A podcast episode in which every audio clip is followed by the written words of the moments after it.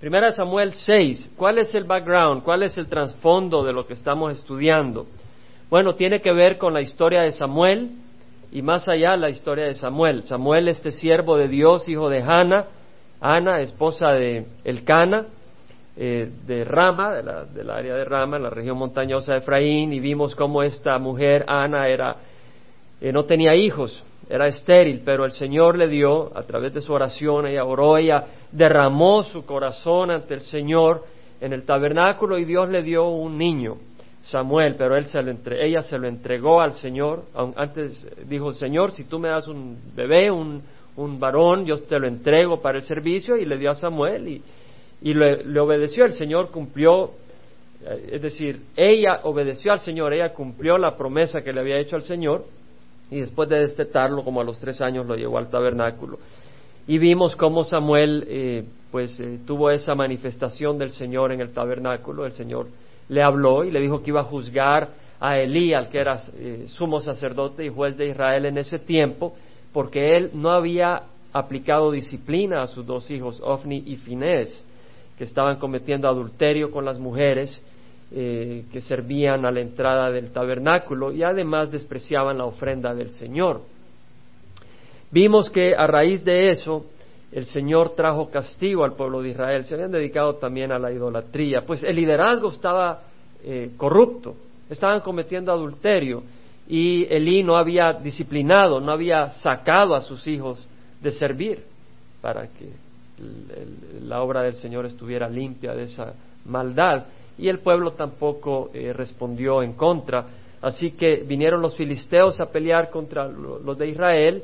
Israel eh, estaba en Ebenezer y los filisteos al oriente de Efraín, en Afec, y se encontraron y, en, en, guerra, y los israelitas perdieron, primero murieron cuatro mil, y luego dijeron, Señor, ¿por qué nos derrotaste ante los filisteos? Y después murieron treinta mil, fue una derrota, y la segunda vez ellos habían llevado el arca del pacto diciendo, el Señor nos va a liberar, vamos a llevar el arca del pacto, pero no fue así, el Señor no los libró. Así que los filisteos eh, vencieron a los israelitas, Dios estaba dándole una disciplina a sus hijos y se llevaron el arca del pacto. Y Elí, cuando supo la noticia que habían muerto sus dos hijos y que se habían llevado el arca, cuando supo que se había llevado el arca, se cayó de espaldas, se quebró la nuca y se murió. Y la esposa de Finés, que estaba esperando, cuando supo la noticia, dio a luz, entró un parto, dolores de parto, dio a luz y mientras moría le llamó a su hijo Icabod, que quiere decir no gloria, se ha ido la gloria del Señor. Entonces vimos el, hace dos domingos de que los filisteos se tomaron el arca y se la llevaron a Asdod, o sea, de Ebenezer, porque el arca estaba en Silo, la llevaron a Ebenezer, que era el campamento de los israelitas, y al, vencerlo fueron a Ebenezer, se tomaron el arca y la llevaron a Asdod. Ahora ellos pensaban, hombre, eh, el Dios de los israelitas ha perdido fuerza, porque era un Dios poderoso. Venció a Egipto, venció al faraón y sacó al pueblo de Israel con poder, ellos se recordaban, sabían eso, y ahí vieron de que ahora este Dios eh, no había podido proteger al pueblo de Israel ante los filisteos y dijeron, bueno, tomamos el arca, lo ponemos en nuestro templo, en el templo Adagón, este Dios que era el, del, cuerpo para abajo, de la cintura para abajo era de pez y de arriba era, era de hombre, y pusieron el arca del pacto a la par del, la imagen de Dagón, del ídolo de Dagón, y en la mañana siguiente, cuando se dieron cuenta, el ídolo de Dagón se había caído enfrente del arca del pacto.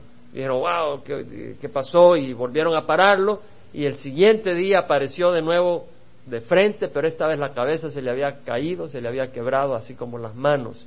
Entonces se dieron cuenta que el Dios de Israel no era que había perdido fuerza, era más poderoso que el Dios de ellos. Pero lo que quería decir es que Dios estaba disciplinando a su hijo. Entonces ellos empezaron a darse cuenta que el Dios de Israel no es un Dios que Israel podía manipular, sino que es un Dios que estaba arriba de Israel. Porque muchos manipulan a sus dioses. Pero el Dios de Israel no es un Dios que tú puedes manipular con una imagen y hacer lo que quieras. Es un Dios que está arriba. Entonces ellos, además de eso, sufrieron plagas. Entonces empezaron a tener tumores, cánceres y se murieron muchas personas. Entonces mandaron el arca de Asdod, se reunieron los cinco príncipes de los filisteos y decidieron, mandemos la Gat, que está a 20 kilómetros al sureste. Y mandaron el arca a Gat y pasó lo mismo. era, una de las ciudades principales de los filisteos, murieron muchos con tumor y dijeron, no, mandémosla a Ecrón, a 28 kilómetros al norte, y la mandaron a Ecrón, los pobres ecronitas dijeron, no, no, acá no. Pero la llevaron allá y volvió a ocurrir lo mismo. Entonces ellos dijeron, no, esto no puede ser así, mandémosla de regreso a los israelitas. Este es el background, este es el trasfondo de la historia, a grandes rasgos. Estamos ahora en el capítulo 6 donde vemos de que el arca de Jehová estuvo en la tierra de los filisteos siete meses, la tuvieron siete meses esta arca. Esperaron siete meses, sufrieron las plagas, sufrieron muertes y dijeron, llamaron a los sacerdotes y a los adivinos diciendo, ¿qué haremos con el arca de Jehová? Decidnos cómo la hemos de enviar a su lugar. Y ellos dijeron, si enviáis el arca del Dios de Israel, no la enviéis vacía, sino que ciertamente devolveréis a él una ofrenda por la culpa, entonces seréis sanados y conoceréis por qué su mano no se ha apartado de vosotros. Es decir, manda el arca, pero no la manden vacía, manden una ofrenda, un pago, una penitencia, un pago, y ustedes se van a dar cuenta que si la mano de Dios se levanta y ya no, ya no les acusa con tumores y con muerte, quiere decir de que pues Dios está soltándolos y él era el que había traído toda esta maldad. Los filisteos preguntaron cuál será la ofrenda por la culpa que hemos de devolverle y ellos dijeron cinco tumores de oro y cinco ratones de oro, o sea que la plaga era diseminada por ratones, era algo así como una plaga peste bubónica. El número de los príncipes de los filisteos eran cinco, o sea, estaba eh, Gaza, Ascalón, Asdod, Ecrón y Gat. Esas eran las cinco ciudades principales de los filisteos. Ahora vemos que dice acá, pues conforme al número de los príncipes, porque la misma plaga estuvo sobre todos vosotros y sobre vuestros príncipes. Haréis pues semejanzas de vuestros tumores y semejanzas de vuestros ratones que asolan la tierra, y daréis gloria al Dios de Israel. Quizás Él aliviará su mano de sobre vosotros, de sobre vuestros dioses y de sobre vuestra tierra. Vemos de que la gente de los filisteos sabían que el Dios de Israel, ellos lo reconocen, estaba arriba de sus dioses, que estaban arriba de la tierra, estaban arriba de sus gentes, de sus ejércitos, era un Dios poderoso. Y lo que quisieron hacer fue deshacerse del arca. O sea, no solo regresar el arca porque el arca pertenecía al pueblo de Israel. El arca era del pueblo de Israel, era el Dios de Israel el que había ordenado la construcción de esa arca y representaba un símbolo y Dios se aparecía y, se compartía con el pueblo eh, por encima de los querubines, hablaba. Pero era del pueblo de Israel, Jehová era el Dios de Israel. Ahora, ellos no solo se lo estaban regresando a Israel, sino que también no querían al Dios de Israel ahí, porque la mano pesada sobre ellos y ellos querían sanidad. Ellos querían sanidad. Y como esa enfermedad venía de Dios, y venía de Dios, porque Dios es soberano, y de hecho, toda enfermedad antes de venir a nosotros pasa por Dios. Y como ellos entendieron que esa enfermedad venía de Dios, dijeron, no, quita a Dios. Ahora, tú sabes que en Santa Ana, en Orange, en toda California, Nadie nace necesariamente en una pandilla. Pero ven lo de la pandilla y dicen, yo quiero ser parte de ese grupo. Y hacen hasta los ritos de iniciación que tienen que golpearse, pelearse contra cinco, salen sangrados y todo. Y se unen. Está en el corazón del hombre buscar y proponer y hacer. Y se podían proponer ellos y decir, queremos unirnos al Dios de Israel. Queremos ser parte del Dios de Israel pero no estaba en el corazón de ellos hacerlo. Prefirieron sacar a Dios. Muchos ahora no quieren que haya oración en las escuelas. No quieren que se mencione el nombre de Jesucristo. No quieren que aparezca en Dios confiamos en las monedas. No quieren que estén los diez mandamientos. No quieren que haya nada de Dios en sus vidas. Muchos están así. Quieren sacar a Dios dentro de ellos porque tienen un concepto equivocado de Dios. Creen que lo único que hace Dios es destruir y traer aburrimiento y una vida vacía, pero no es cierto. Ahora yo recuerdo cuando estaba creciendo, tenía como seis, siete años, que mi hermano mayor se casó y nunca se me olvida ahí en la, en la, en la en el comedor donde comían, estaba lleno de tiras de atrapamoscas. Era un mosquerío, entonces estaban las, las tripas de atrapamoscas porque tienen su mielita. Llegan las moscas y ponen sus pies, pero quedan atrapadas y se mueren. Y así es el mundo, así es el pecado. ¿Verdad? Pero Dios es un Dios de abundancia. Ahora vemos acá que buscaron sacerdotes y adivinos para buscar sanidad. No estaban buscando conversión, estaban buscando sanidad. Y buscaron los sacerdotes paganos y a los adivinos. Y yo me pregunto cuántas veces el mundo quiere sanidad. Y tienes, por ejemplo, que muchos buscan este método de alcohólicos anónimos, de dos etapas para dejar el alcohol, pero lo que quieren es dejar el alcohol, no tener a Cristo en sus vidas. O quieren dejar las drogas, pero no buscan a Cristo en sus vidas. O tal vez hay una crisis y buscan al psicólogo para que les ayude y tal vez les da una metodología, tal vez les, les ayuda a reflexionar y les da sanidad, pero no salvación. No es una sanidad del corazón, que es lo más importante. Vemos también de que los sacerdotes y los adivinos recomendaron ofrendas de oro. Muchas personas piden y reciben, pero no necesariamente Dios a veces, y llevan sus ofrendas de oro a las iglesias. Y allá las ponen y las entregan en Centroamérica. Dios no quiere ofrendas de oro.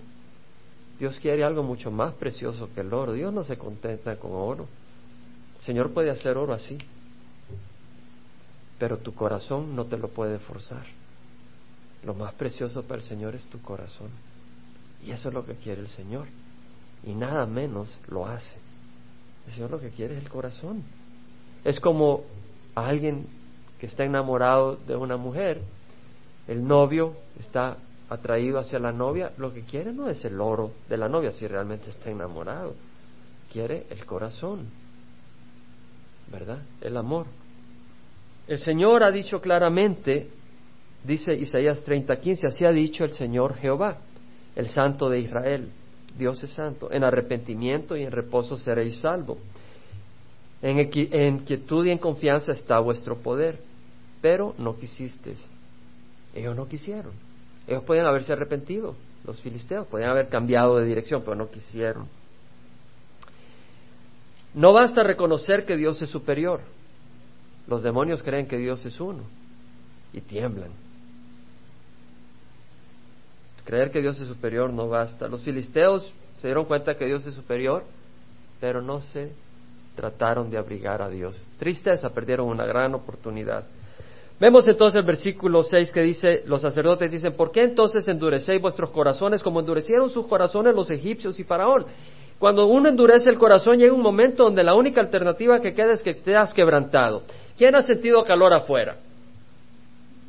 Caliente, ¿verdad? Usted sabe que en Francia murieron tres mil personas en las últimas dos semanas por el calor. Tres mil personas. La temperatura estaba a 104 Fahrenheit cuando normalmente está a 75 y allá los edificios no tienen aire acondicionado, muchos. Tres mil personas. ¿Has pensado lo que sería el infierno? Estoy hablando en serio. Es decir, no te estoy hablando algo para asustarte. Lo que pasa es que se nos olvida de que hay un infierno. Lee la historia donde el Señor habla de Lázaro y del rico y que se estaba muriendo de sed. Dice, mándame Abraham, aunque sea Lázaro, que toque la punta de mi lengua para que me refresque. Recuerdo un muchacho en el trabajo que le guardo mucho amor, limitado porque somos tan limitados. Pero él vino a Cristo una vez, supuestamente, en una, en una reunión donde estaba hablando Greg Laurie. Pero después se metió en adulterio con una muchacha religiosa que la llevó a su iglesia. Lo llevó a él a su iglesia, pero lo que pasa es que lo quería quitar del cristianismo.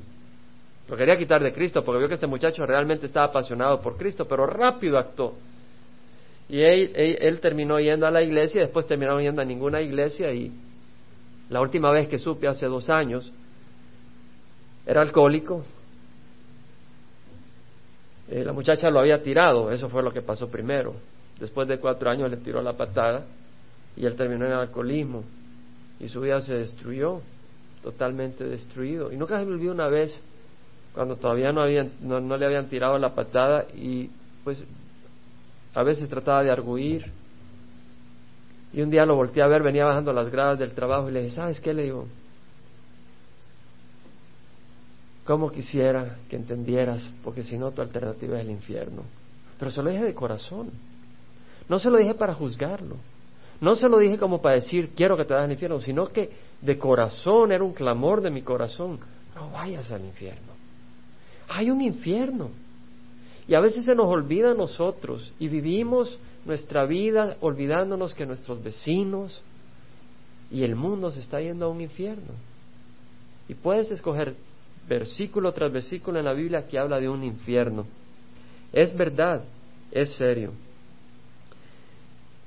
Bueno, los sacerdotes dijeron, ¿por qué endurecéis vuestros corazones? Cuando Él los trató severamente, no dejaron ir al pueblo y se fueron. Es decir, Dios es poderoso para liberar a los suyos. A veces Dios no te va a quitar la enfermedad, a veces Dios no va, no va a quitar de que te dejen de asesinar, pero te va a liberar, te va a llevar a su reino celestial. Es que nuestro problema no son las enfermedades, nuestros problemas no son las crisis económicas, porque esas son temporales. Esos son instrumentos que Dios va a usar para glorificar su nombre y trabajar en nuestras vidas. Tomad pues y preparad un carro nuevo, dijeron los sacerdotes, y dos vacas con crías. Un carro nuevo, es decir, no le des a Dios algo usado, al Dios de Israel. Prepara una carreta de madera nueva. Y pon dos vacas con crías sobre las cuales no se haya puesto yugo. Uncid las vacas al carro y llevad sus becerros a casa lejos de ella. Y tomad el arca de Jehová y colocadla en el carro y poned en una caja a su lado los objetos de oro que la entregaréis como ofrenda por la culpa.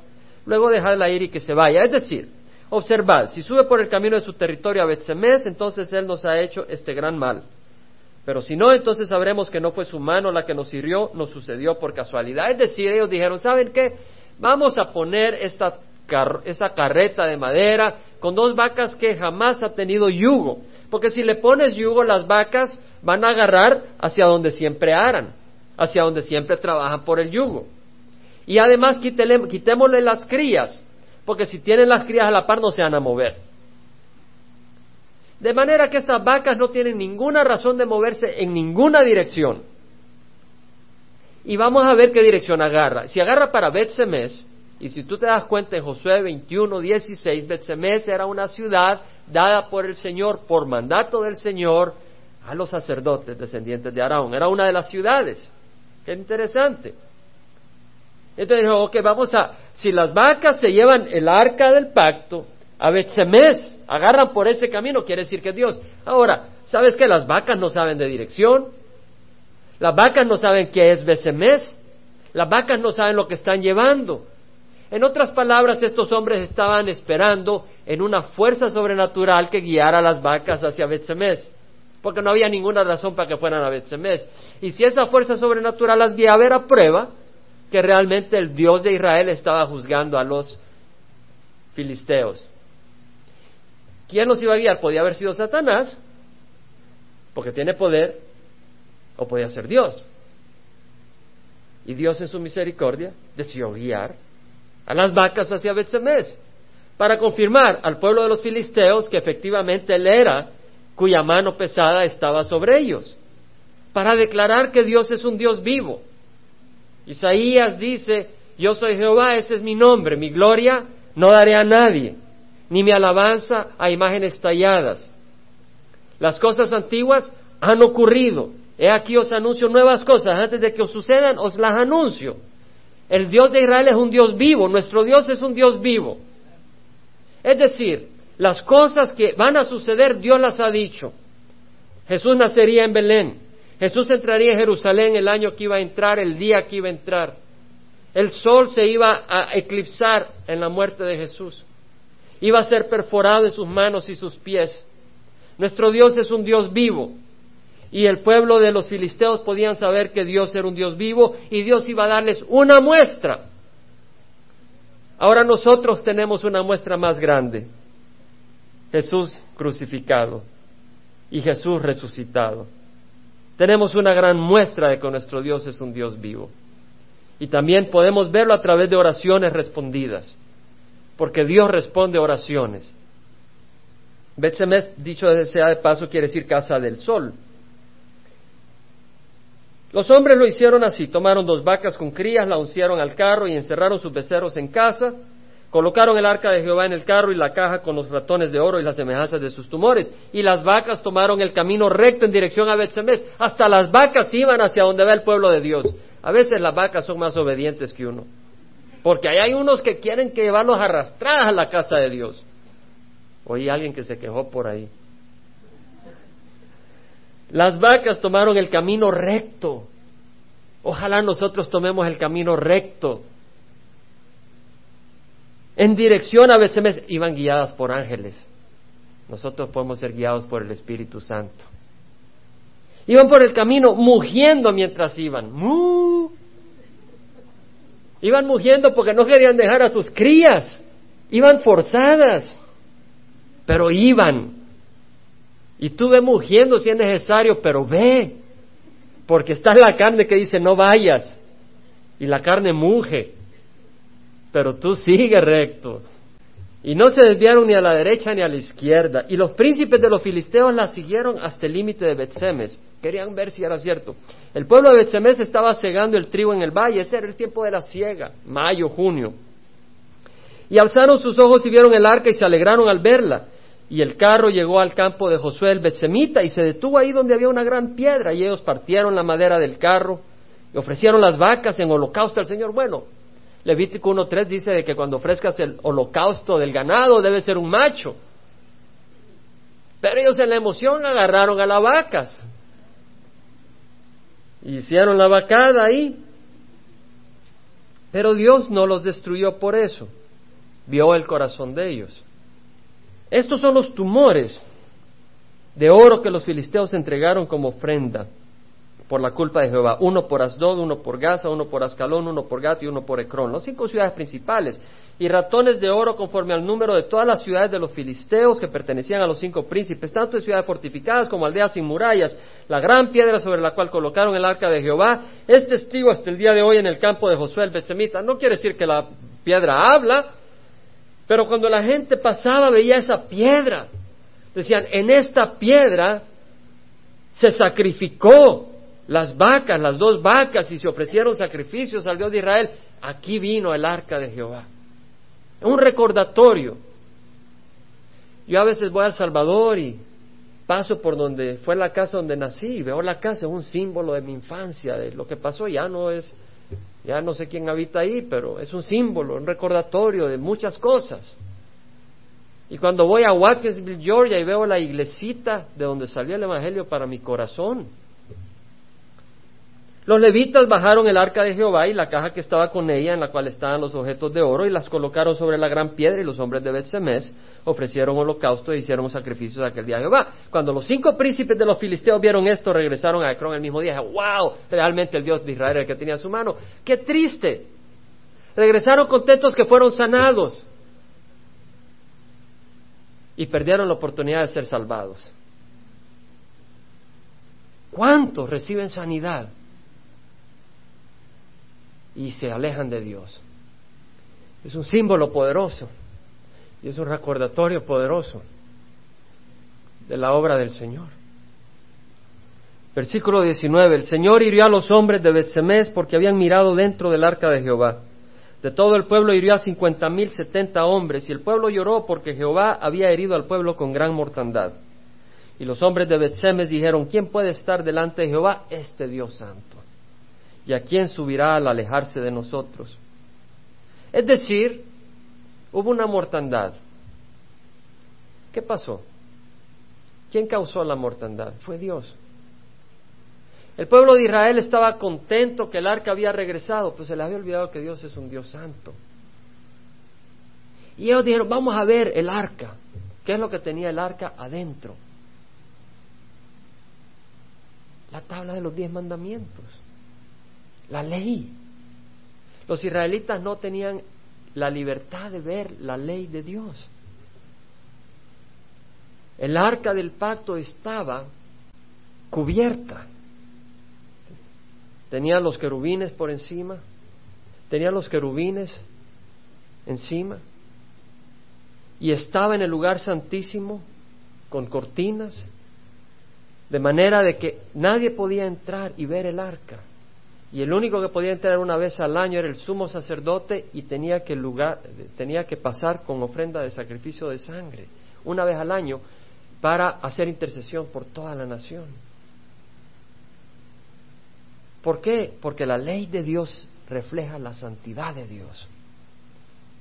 Y Dios está diciendo, tú no puedes venir a la presencia de la santidad de Dios sin que haya un sacrificio, sin que haya sangre y sin que haya un mediador apropiadamente justificado y limpio que te represente.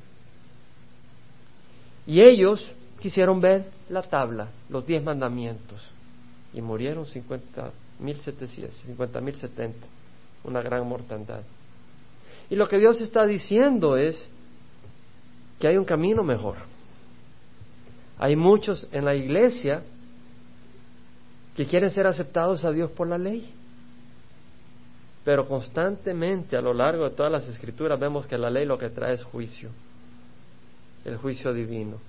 Santiago capítulo 2, versículo 8 dice que todo, los que cualquiera que cumpla toda la ley, cualquiera, que no sea una excepción, cualquiera que cumpla toda la ley, pero tropiece en un punto, se hace culpable de todos. Porque aquel que dijo, no cometerás adulterio, también dijo, no mates. Ahora bien, si tú no cometes adulterio, pero matas, te has hecho en transgresor de la ley. Por lo tanto, hablad y proceder. Tu proceder debe ser de acuerdo a la ley de la libertad. Es decir, la ley de la misericordia, la ley de la gracia. Porque el juicio será sin misericordia para aquellos que no han mostrado misericordia. La misericordia triunfa sobre el juicio. Qué interesante lo que dice Santiago.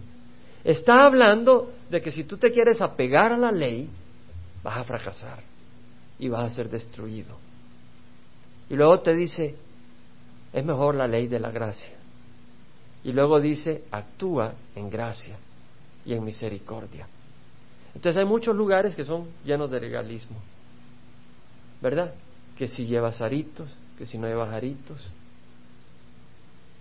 cosas ¿verdad? Leyes que tienes que adorar el sábado o el domingo y si, adoras el sábado te vas a ir al infierno y no es así la cosa.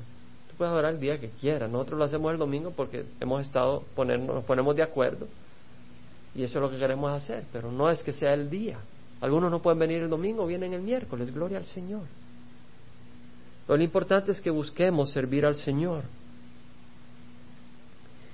Bueno, enviaron mensajeros a los habitantes de Kiriat Yarim diciendo, los filisteos se han devuelto el arca de Jehová, descended y subidla con ellas. Y vinieron los hombres de Kiriat Yarim, eso está a 15 kilómetros al noreste de Betsemes, tomaron el arca de Jehová y la llevaron a la casa de Abinadab en la colina y consagraron a Eleazar, su hijo, para que guardara el arco de Jehová, el arca de Jehová. Es decir, ¿sabes qué? Ah, mejor llévatela.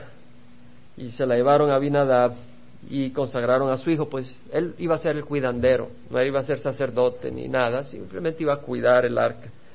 Y sucedió que pasó mucho tiempo, veinte años desde el día en que el arca quedó en Kiriat Yarim, y toda la casa de Israel añoraba a Jehová. ¿Qué es lo que había pasado? Veinte años. Veinte años de la derrota en que le habían quitado el arca. El arca la habían regresado, pero estaban todavía bajo la opresión de los filisteos.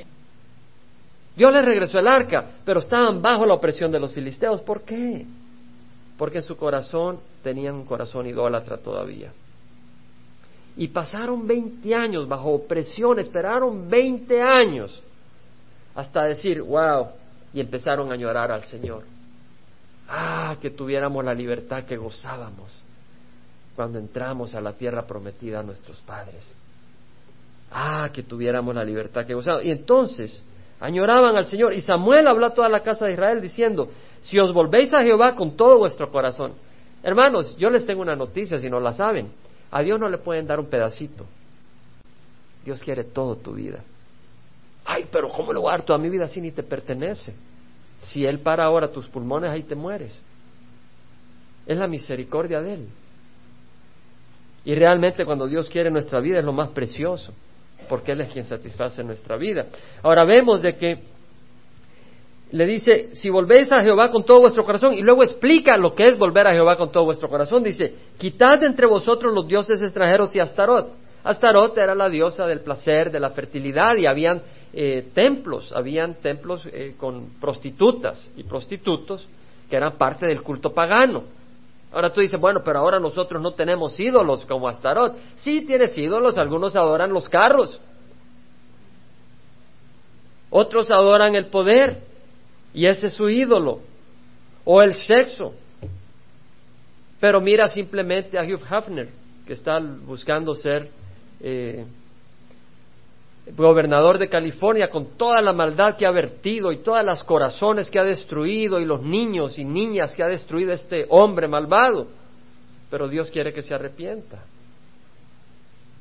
Pero ha destruido muchas vidas, muchas vidas. Y muchos han hecho de la pornografía su Dios. O tal vez tú dices, bueno, yo no voy a ningún templo de prostitutas, de prostitutas, pero la sensualidad fuera de la cama matrimonial no es de Dios. Lo que estoy diciendo es cuando las mujeres se visten de una manera eh, indecente, buscando la admiración de los hombres a sus cuerpos y a sus partes como que si fuera un pedazo de carne, una mercancía, confundidas por la sociedad, son, han hecho un ídolo de eso. Todo aquello que llama la atención a nuestra carne no es de Dios. Quiere decir que no te puedes peinar, arreglarte. No, está bien. Claro que sí, tampoco vas a parecer trucutú. ¿verdad? Lávate los dientes y todo, pero lo que quiere decir es que tengamos sanidad y que entendamos que somos más que un steak. Somos seres humanos creados a la imagen de Dios para compartir el amor de Dios y entender que hay gente que está yendo al infierno y vivir en esa realidad y en ese entendimiento y darle gracias a Dios si hemos recibido a Cristo y vamos al cielo. Darle gracias a Dios, no perderlo de vista. Bueno, Dice, y dirigid vuestro. Entonces, una cosa es quitar los dioses. ¿A qué le estás dedicando la mayoría de tu tiempo? Es importante que trabajes, pero si se vuelve tu Dios, ese es tu ídolo. Entonces, quita los dioses, dirige vuestro corazón a Jehová. Es decir, quita los dioses, pero ahora dirige tu corazón. Es decir, pon tu corazón en la dirección de la palabra de Dios. ¿Qué es lo que hacemos como congregación? Ofrecer oportunidades donde podamos dirigir nuestros corazones al Señor. Vamos a la playa para que sepas que no necesitas estar ahí con los brazos cruzados. Vamos como congregación a mostrar amor. O vamos a la montaña o tenemos o vamos a ir a la cruzada de cosecha. Estamos dirigiendo nuestro corazón a Dios. O estudiamos la palabra. Busca estudiar la palabra del Señor. Leer la palabra del Señor, eso es dirigir tu corazón hacia el Señor. A ti te toca dirigirlo, deja que Él lo guíe, pero a ti te toca ponerlo en esa dirección. Y dice, y servirle solo a Él. Dios demanda que solo a Él. Y entonces Él los librará de la mano de los filisteos. Los hijos de Israel quitaron los Baales y Astarot y sirvieron solo a Jehová. Y si quieres ver un ejemplo de arrepentimiento, mira la historia de Josías este rey de Israel, de, Judá,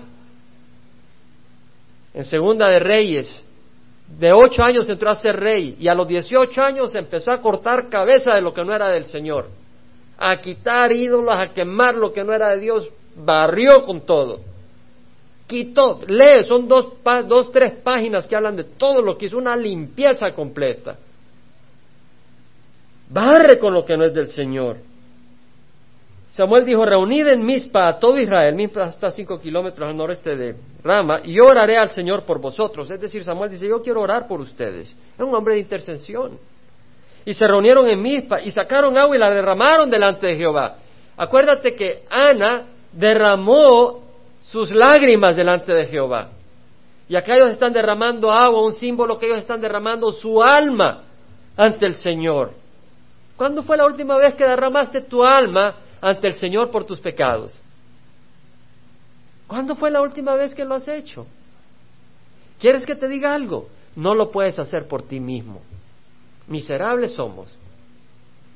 Tú no puedes derramar tu alma al Señor por tus pecados, por tu propia luz. Es la misericordia del Señor el que tiene que brillar su luz, pero tú tienes que estar dispuesto a abrir tu corazón.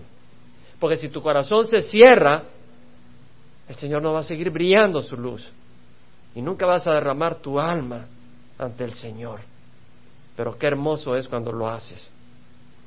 Y la derramaron delante, ayunaron aquel día y dijeron ahí, hemos pecado contra Jehová, entendieron.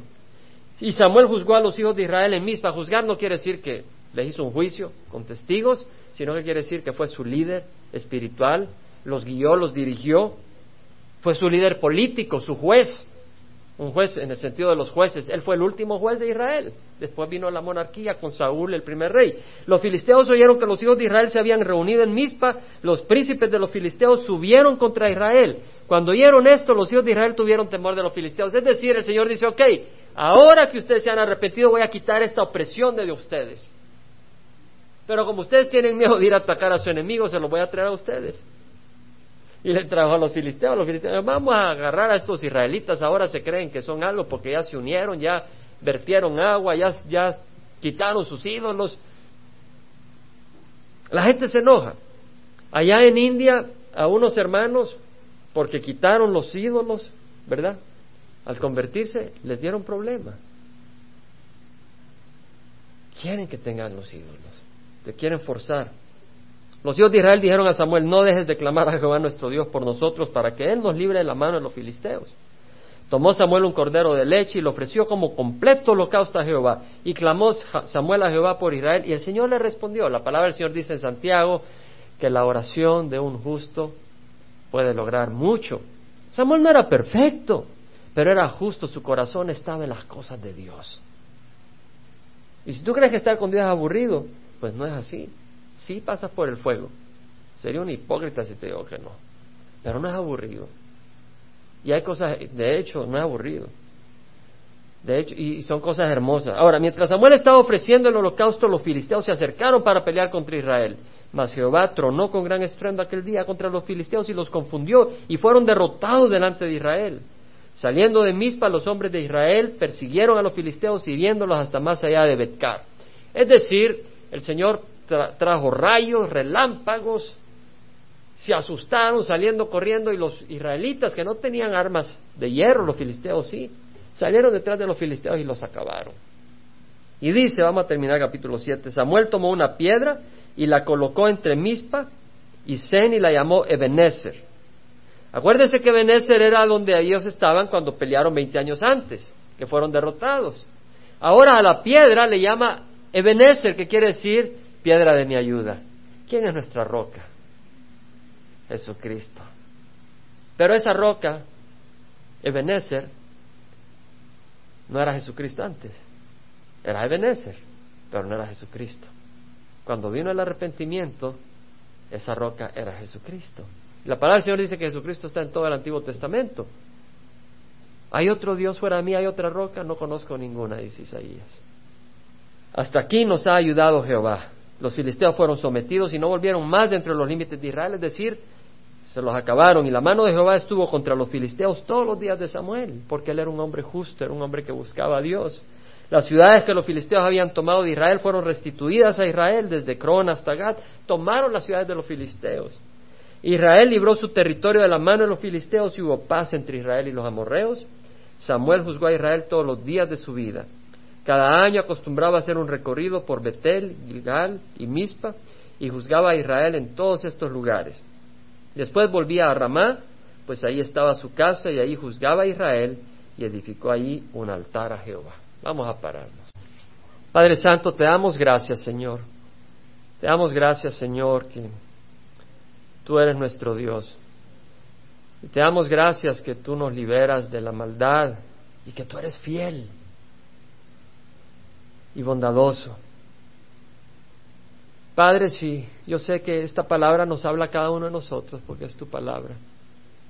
Yo te ruego que cada uno de nosotros responda a tu voz. A cada uno nos habla, porque tu palabra es viva, no hemos hablado cosas del tiempo, de la política, hemos expuesto tu palabra. Tu palabra es poderosa. Padre, aquel que necesite salvación, que te clame y te reciba hoy como Salvador. Tú sabes la necesidad de cada quien, Señor. Mira el corazón de cada uno y que haga negocio.